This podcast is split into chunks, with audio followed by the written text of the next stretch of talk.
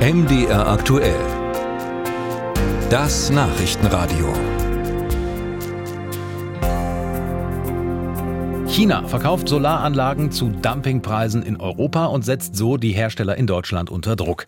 Trotzdem baut das Unternehmen Sunmax in Ottendorf-Okrilla bei Dresden derzeit, nach eigenen Angaben, die weltweit größte Produktionsstätte von Sonnenkollektoren auf, die Strom und Wärme liefern.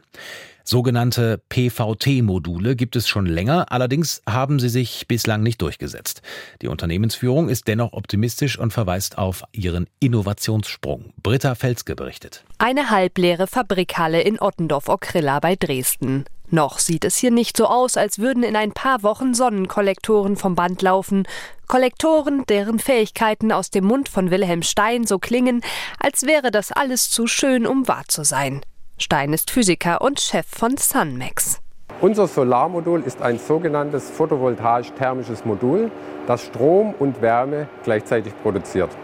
Und zwar mit einem Wirkungsgrad von 80 Prozent, während ein normales Solarmodul lediglich 20 Prozent Wirkungsgrad hat. Das heißt, die 60 Prozent zusätzlicher Wirkungsgrad, äh, das ist die Abwärme, die normalerweise an die Umwelt verloren geht.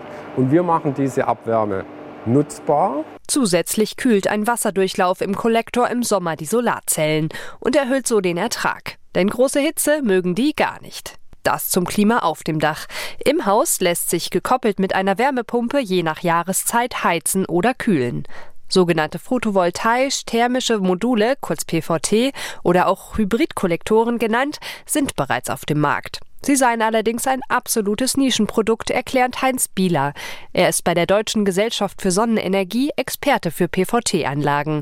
Für das Nischendasein sieht er zwei Gründe. Zum einen ist es die Unsicherheit in der Handwerkerschaft, die nicht von dieser Lösung überzeugt ist, weil sie sie nicht kennt. Zum anderen seien es die hohen Investitionskosten, die Häuslebauer und auch große Investoren von den Kombianlagen abhalten würden. Sunmax will nun günstigere Anlagen anbieten als die Konkurrenz, erklärt Chef Wilhelm Stein. Alle anderen Hersteller, die verwenden andere Technologien für den äh, Wärmeaustausch, die einfach nicht so ausgereift sind wie unsere Technologie aus dem Automobilbereich. Die wird original dazu eingesetzt, um in Elektroautos die Batterien aktiv zu kühlen.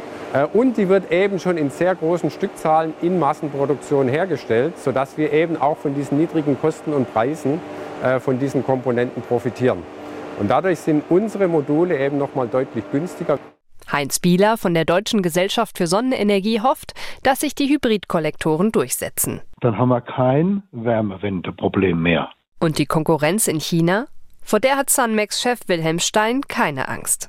Unser Produkt, wie wir das hier sehen, gibt es außer bei uns nirgendwo auf der Welt, also auch nicht in China, sodass wir hier ein klares Alleinstellungsmerkmal im Markt haben. Noch könnte man denken, doch auch PVT-Experte Bieler sieht aktuell keine Gefahr aus Fernost für deutsche Hersteller.